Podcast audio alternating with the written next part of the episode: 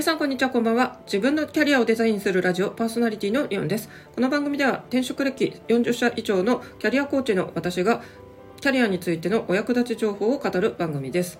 さて皆さんお久しぶりです。ちょっとこちらの番組は実はですね更新したのが3ヶ月ぶりということで非常にあのスパンが空いてしまいました。私もう一つ音楽チャンネルも持っているのでですね、まあ、そこでどのように使い分けていこうかっていうのがちょっとうまくあのはっきりとできなくてですねあのあちらの番組の方でちょっとキャリアのこととかも語ってたりしたんですが、えーと、アナリティクスとかを見るとですねやっぱり専門のチャンネルで専門の話をする方があのたくさん聞かれるんだなというかですね音楽チャンネルの方はやっぱり音楽の方がですね聞いてももらえるあののことが多くって、まあ、キャリアの話とかビジネスの話はですね最近ですとちょっとあまり再生回数が伸びてないということでですね、まあ、こちらの番組ちょっと今日はキャリアの、えー、皆さんへのお役立ち情報を見つけたのでお伝えしたいと思います。今日はですね、ニュースピックスのキャリアアップを実現する専門性の身につけ方というこの記事をもとに語っていきたいと思います。日本の雇用形態というのはですね一つの企業に定年まで勤めていくというスタイルが主流でしたが今はそれが崩れてきています。私はかつては本当にこの転職歴が多いのはですね結構マイナスポイントに、まあ、受け取られてきましたし私自身もそう受け取ってきましたがかえって私は今はですねあのこんなに転職成功例があるというふうにポジティブにも見なせますし実際今日のあの記事の中でもですね私がやってきたことっていうのは多分これからの時代あの一つの企業に勤めただけの人よりもですねよりキャリアの幅が広がるなと思っています。さてこの記事の中ではですね、まあ、面接の話がちょっと出ているんですけどもちょっと読み上げます。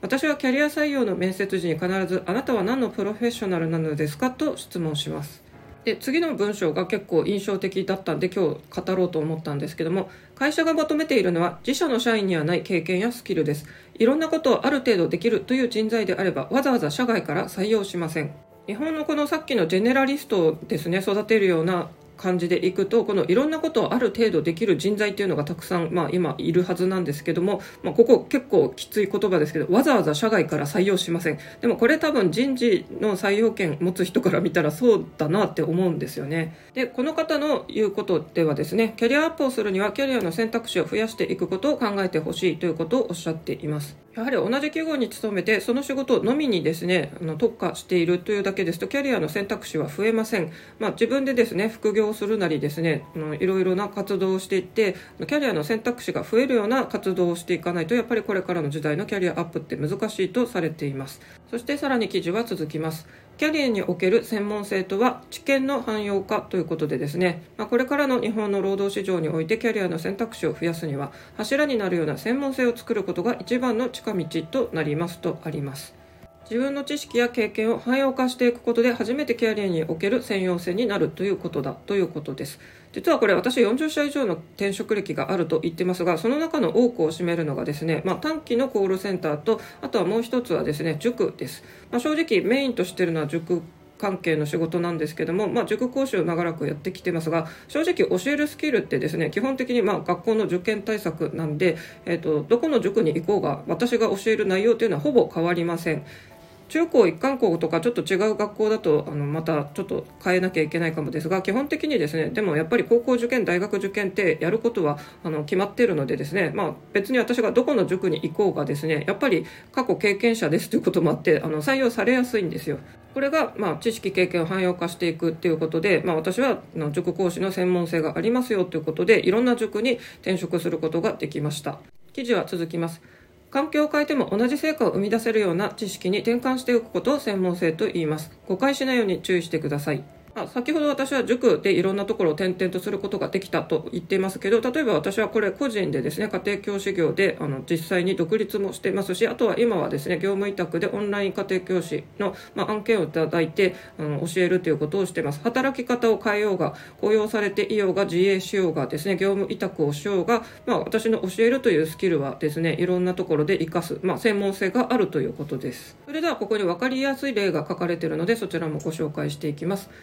ある人がですね、私は今の会社で5年連続営業成績トップですということを例えば面接でアピールしたとします。まあ、この実績は素晴らしいですけども、どういう顧客にどういう商品をどう売る場合においてなのか、それは違うケースでも通用するのかということを分解してまとめておきましょうということです。あのこれはその会社ではそういう結果が出せたかもしれないけれどももし転職した時にですね同じようにこの成績を出せるのかというとやっぱり専門性あのどういう顧客にどういう商品をどのように売るのかっていうのをはっきりしてないとですねさっき言ってた通りあの社外であの自分の社内にいない人材が欲しいというので、まあ、自分の会社にわざわざ人件費かけて雇うんですから、まあ、本当に自分の会社の売り上げに貢献してくれる人材じゃないといけないわけですよね。なので、まあ、あの自分の会社であの成績がいいっていうだけではやっぱり転職市場まだ物足りないっていうことでですね、まあ、きちんと自分のそういう専門性を分解してまとめておきましょうというのがこの記事で言われています。あとこれも私がよくですね自分の体験談から話すんですけども縦軸だけじゃなくて横軸展開もしてみようということも私は思っています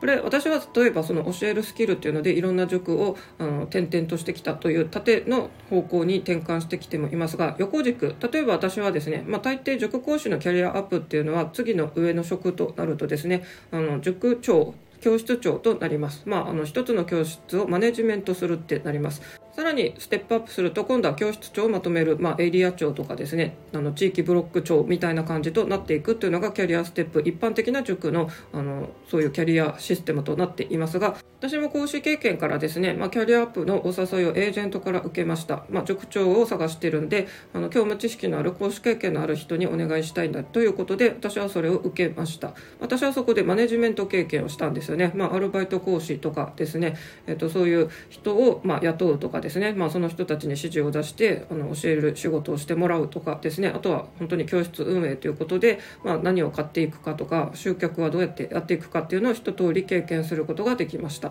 このですね一つの教室運営マネジメント経験っていうのは当然他のところでも生きるわけで私はですねあの転職の際に多分このキャリアっていうのはなんか横軸でいけるなと思ったんで介護施設長のそういうトップのポジションに一度応募したことがありました。私のキャリアでは一切介護とかそういうのは関係ないんですが、まあ、塾長をやってたので同じ施設長も似た仕事内容なのでできるという点でアピールしました。で書類選考は通ったんですよ。でも私はこれ面接今後進むっていうのは本当に自分はこれをやりたいのかなって考えた時に私は塾講師という現場を経験してるからそこからのキャリアアップであの教室長もあのできましたけどやっぱりいきなりですね教えることもしないあの教室長って私はちょっとですねやっぱり現場の人の心をつかみにくいなって思ってるんですよね。まあよくありますけどこういうあの直営店とフランチャイズ塾ってありますけど本部の人がですねガーガーこうああれやれこれやれって言ってきますけどそういう人って教えた経験がない人が、まあ、マネジメント論をただ言ってくるんですけど本当に踊る大捜査線なんですよあの事件は現場で起きてるってわけで室井さんがいくらですねエリートの上から指示を出そうがあの青島刑事たち現場で本当に対応してる人が動かないとですね組織ってどうにもなりません。なので私も介護のこの世界に入るならですね介護体験もなくただマネジメント経験があるからって施設長になったところで多分ですねあのスタッフの人望をつかめないなって思ったんで私はそこそして介護業界に、まあ、どうしても入りたいというわけでもなかったので応募しといてなんですけども一応そこの段階でですねあのそれ以上選考進むのをちょっとキャンセルということにしました。これは本当に塾業界あるあるでですねあのこの塾運営の教室長研修って、まあ、大手の塾だとあるんですけども、えーと、そういう教える経験がなくてマネジメント経験があるっていうので例えば、まあ、どこかの何かの店長をしてたっていう人もいますし、まあ、結構あるのがですね飲食店の、まあ、そういう店長をしていたあの居酒屋さんですね。で正直ですね居酒屋の店長と塾の教室長って全く異業種なんで同じマネジメント経験でもですねあの教務の知識がないのはやっぱり厳しいと思います。あの片腕によっぽどですね優れた教務の知識があって講師経験がある人置かないと。でも私もそのポジション副ポジションにいたことありますけど、まあ、大抵その経験がないトップに立ってる人ってやっぱりですね本当に現場の声とかもわからないんで、えっと、私はその教室長のやり方についていけないんで割とすぐに退職したんですけど、えー私が辞めた後割とすぐに潰れていましたということでですねやっぱりちょっと塾業界とかは、うん、なんだかんだですねやっぱりあの過去一生懸命勉強して学歴がある程度ある講師とかがまあそのままキャリアアップするっていうのがあるんでですね勉強嫌いだった人が急にあの生徒さんとか保護者にですね勉強しようよって言っても ちょっと訴えるあのやっぱりちょっとアピール力がないと私は思っています。私はまあ塾長をやってた時、まあ、突然飛び込んでくるですねあのお客さんに、まあ、やっぱり説得して営業するっていうのも仕事の一つでしたけども、まあ、私は結構教育について熱い思いがあるんでですねあの勉強をすることでこういう将来が開けるんですよっていうのを切々と、まあ、保護者大抵はあの女性お母さんの立場の人に訴えたらなんか先生のその熱い思いでなんかこの塾いいなと思いましたってやっぱり入ってくれる人はたくさんいらっしゃいました。逆を言うと私が介護施設長になったところでこの介護へのですねどうしてもそういうお年寄りを助けたいみたいな熱い思いがないと結局人ってついててこないと思うので、まあ、やっぱりあの横軸展開はいいんですけどきちんと興味持てるジャンルにあの横軸展開するのがいいと思っています。もう一度記事に戻りますと自分の経験が自分の会社や自分のその所属してる部とかのそれ以外の場所でどの範囲で価値があるのかっていう、まあ、やっぱり市場価値をですね意識して自分の価値っていうのを、まあ、見極めていかなきゃいけないよねっていうことです。これ転職回数がまあない人とか1回ぐらいしかない人って本当ここを勘違いしがちです。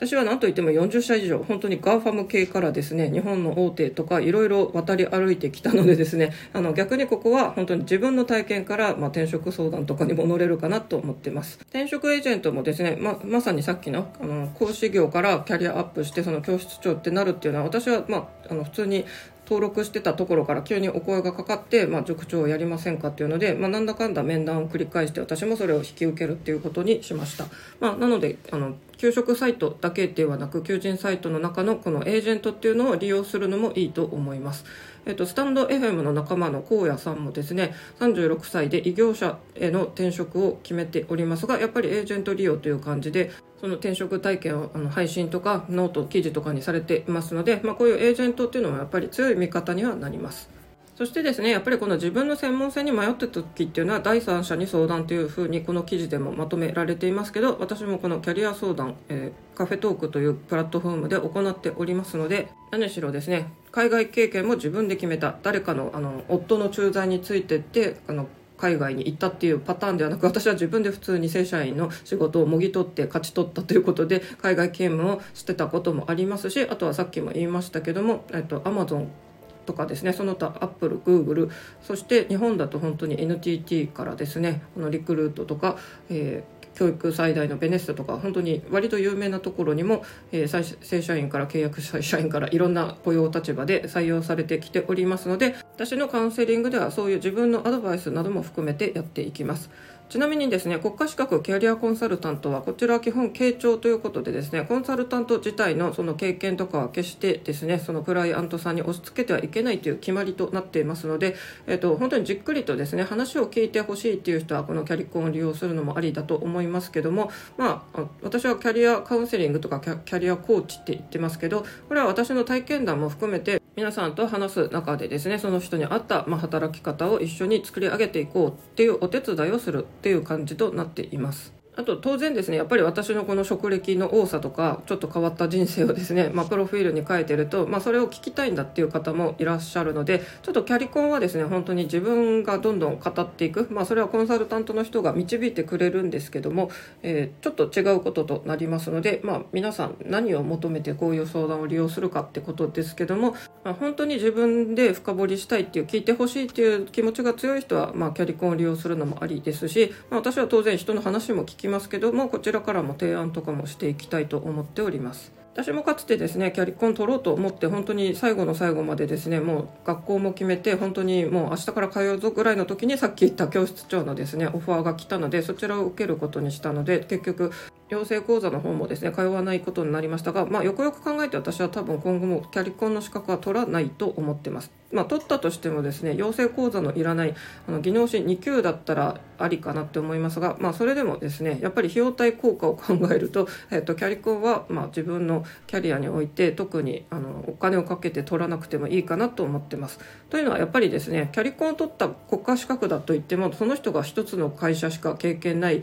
コンサルタントよりは私はいろんな自分の体験談も織り交ぜてですねあのクライアントさんと接することができるので、まあ、資格だけの机上の空論の、まあ、頭脳派タイプの人と比べると私は実践派ということなので、まあ、そちらのスタンスでキャリア相談やキャリアコーチングやっています。まあ、これを考えると私のですねキャリアの前半っていうのは事務職だったんですけども、まあ、事務職はですね、まあ、なかなかやっぱりこの専門性汎用性があるかどうかっていうと難しいですねよほど経理とかの専門の知識また会計とかをですね本当に自分で担当して前期その四半期とかいろいろ売上計測とかしていくと思いますけどそれ全部できますぐらいの人じゃないとなかなかなか事務職っていうのでですね強みは出しにくいかなと思っています。私は1月にですね、とある、まあ、起業家コンサルタント的な仕事をしている方がですね、まあ、自分のオンラインサロンのメンバーに仕事を振るということで、まあ、業務委託案件なので、どんどんメンバーを募集してますよと言って、まあ、それを手を挙げてる人を私は旗から眺めていたことがあるんですけども、えっと、その方、最近のですね、発信で何度も同じ話をしてるのがですね、あの、やっぱり手を挙げたけど、実際にじゃあ業務指示出してみて、どうやらスプレッドシートをですね、使うらしいんですよ。スプレッドシートっていうのは、あの、マイクロソフトのオフィスの中の、まあ、Excel と似たような機能で表計算ソフトで、これは Google 社から出ている、まあ、普通に Gmail とか使ってたら付随してですね、ついてくる、使えるものなんですけど、どうやらそこにログインするのがですね、多くの人が、なんか、ためらっていてですね入れないからその業務を手を挙げたのに仕事できないということで、まあ、その仕事を振る人からしたらですね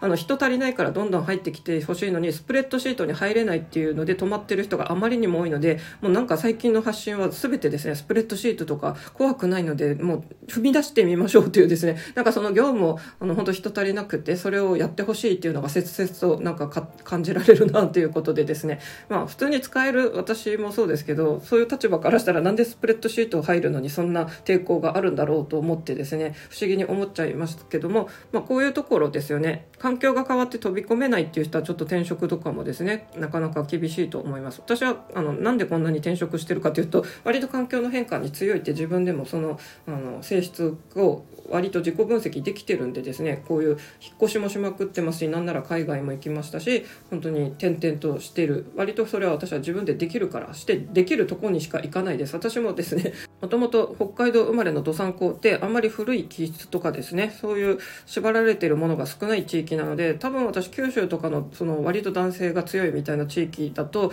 あの厳しいのかなと思います。あの関東から札幌に転勤に来た人とかと仲良くなって話してもやっぱりですね向こうの関東の女性ってやっぱり男性の一歩後ろ下がるみたいな まだ奥ゆかしい人が多いらしいんですけど北海道の女性ってやっぱりもう男性と対等にですね割と自己主張も激しいちょっと気の強い感じなんでなんか、うんそこを指摘されたことがありますね。北海道の女性って強いよねみたいな感じです、まあ、ちょっとですね逆を言うと札幌とかの男性は割と弱めな感じの人が多い印象ですね。あとは北国のこの寒い環境でですね厳しく生きてきてるので南国のボワーンとしたあの緩やかななんか気質は私は多分合わないんで沖縄とかもですねあの旅行とかで楽しむだけで住めはしないだろうなって思ったりもしています。まあ、そんな私でもですね海外でタイのバンコクに暮らしていたこともあったりしますけども、えっと、皆さんとにかく変化を恐れずにですねそして自分のキャリアを棚卸しして、まあ、それが他のところでも通用するかっていうのをぜひこの配信を聞いた後あの少しキャリア振り返ってみてください。というわけで今日はこれで終わりにしたいと思います。Let's think myself 自分の頭で考えよう。というわけでそれではまた。